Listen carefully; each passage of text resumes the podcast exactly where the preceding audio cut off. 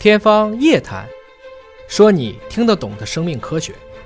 欢迎各位关注今天的《天方夜谭》，我是向飞，为您请到的是华大基因的 CEO 尹烨老师。尹烨老师好，向飞同学好，今天我们节目当中为您送出的奖品是由华大基因金丝带为您提供的 HPV 分型基因检测，价值三百九十九元的礼品卡。呃，那对很多女性朋友来讲啊，到医院去做 HPV 的检测，如果觉得不方便的话呢，可以选择这种礼品卡在家里边自取样就可以检测了，并且它不仅仅能够测出病毒是阴性还是阳性，如果是阳性的话，还能够分型测出是属于哪一种阳性，相当的方便。那么价值三百九十九元的金丝带礼品卡，今天会用抽奖的方式送给大家。科技日报报道了一条消息啊，说是中科院天津工业生物技术研究所有一个好消息传出来，首次成功的在大肠杆菌当中实现了二十八个亿元基因组组装维生素 B 十二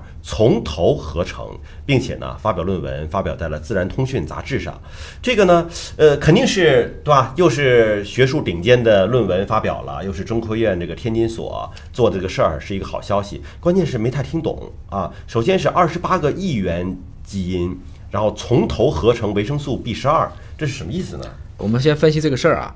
就是一四年屠呦呦其实拿诺贝尔奖靠什么？青蒿素啊，青蒿素，青蒿素哪来的？青蒿素好像是也是大肠杆菌儿，是不是给给弄出来的呀？原来从哪来嘛？青蒿里头提对取，啊。所以《秦皇诗经》里就说了嘛，对吧？当时就有这个悠悠鹿鸣嘛，屠呦呦的名字就从那儿来的。哦所以说他起这个名字就预示到他可能跟这个食野之蒿啊，悠悠鹿鸣，所以这个说这个名字就预示他将来这辈子研究青蒿了哎吧，跟这有关系。那么后来大家觉得你这老种青蒿，从青蒿里面再提这个青蒿素、青蒿甲醚，这很麻烦呢。占用多少农田呢？啊，是。后来大家就在美国呢，有一家公司跟华大基因有合作，他们就做了一个很不错的一种，就类似于这个技术，是在酵母里做。酵母比大肠杆菌来讲呢，基因组更大。大肠杆菌是四百万，酵母是一千万，容纳的基因更多。它直接就在那个酵母里面，让它直接就可以表达出青蒿素。嗯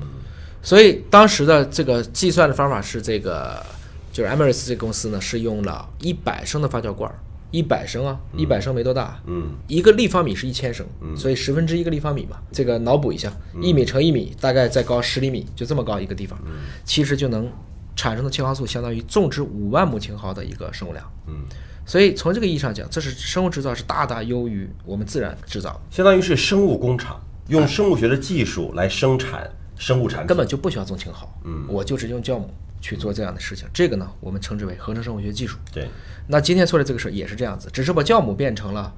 大肠杆菌，嗯，然后呢，把青蒿素变成了维生生素 B 十二。。可是维生素 B 十二这是有机物吗？它需要基因吗？维生素 B 十二当然是一种化合物了，嗯，它就是维生素 B 族嘛。我们都知道维生素 B 一、B 二、B 三每个都有自己的名字。我们所熟知的叶酸其实是维生素 B 九，嗯，其实都是维生素族的。那么维生素 B 十二为什么有意思呢？它是一种含有金属钴的一种有机分子。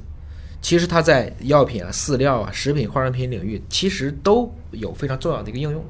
而且它需求是逐年上升的，缺口也日益突出。那么，如果我可以用一种微生物去产生这个，那不就解决这些问题了吗？我就不用那种可以说耗时耗力的化学合成。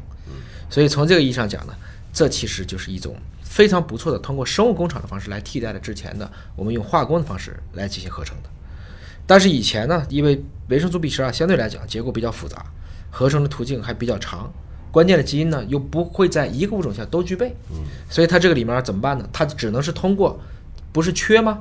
假如说它一共要拼28二十八个不同的基因，我就要从各路神仙当中每人借一个法宝，也就是它不见得是从同一个物种上搜集到二十八个基因。他就说一元嘛，一元就就不是是一不同的种不同的种，每人给你一搜个来，完了按照一定的顺序，就等于说我们排出一句话，嗯比如说 I love you，爱我从 A 哪，love 从 B 哪，you 从 C 哪拼到一起，看懂了，嗯原来是我爱你，是这个意思。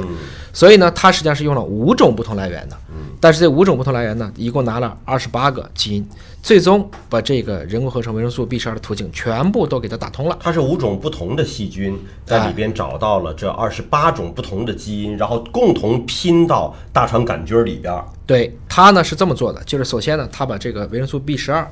B 十二呢有一种叫耗氧的合成途径，就在有氧气的情况下它是怎么合成的？这个过程中呢有几个关键点，一个就是它要跟钴进行一种螯合，嗯，我们说螯合是一种和金属发生作用、发生连接的一种作用，这个叫螯合，像螃蟹一样把它夹住。那第二个呢，听起来名字就比较长，叫做腺苷孤磷醇酰胺磷酸的一种核心机理。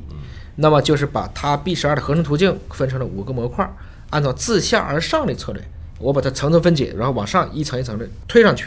最终把五种细菌当中的二十八个基因全部在一个大肠杆菌细胞当中成功的把它按顺序装在一起了，而且也可以调控，它每个都加了开关的，嗯先动谁再动谁，这个过程中它其实只要有的时候调一些 pH 值，加一点其他的信号，它就可以按照你的要求进行不同的开关了。所以，其实我们看到了一个未来的一个前景啊，就是不管是屠呦呦获得诺贝尔奖的青蒿素，还是我们今天聊到的这个 B 十二，可能以后都不需要农业种植或者是化工厂去合成，而通过这种生物工程的工厂，就可以用非常低廉的成本、非常高的效率，就把这个产品就产出来了。是这样子，就是说我们以前说的都是化学合成，慢慢的转化的成了一种混合合成，就是在化学过程中开始是用无机的这种催化物，后来用菌种去发酵。像之前维生素 B 十二，听他的介绍是由多种菌混合发酵，对或者是按节奏发酵。现在我用一种菌就代替这五种菌的全部功能，大大缩短了这个时间，它的周期仅为目前常规工业生产的十分之一。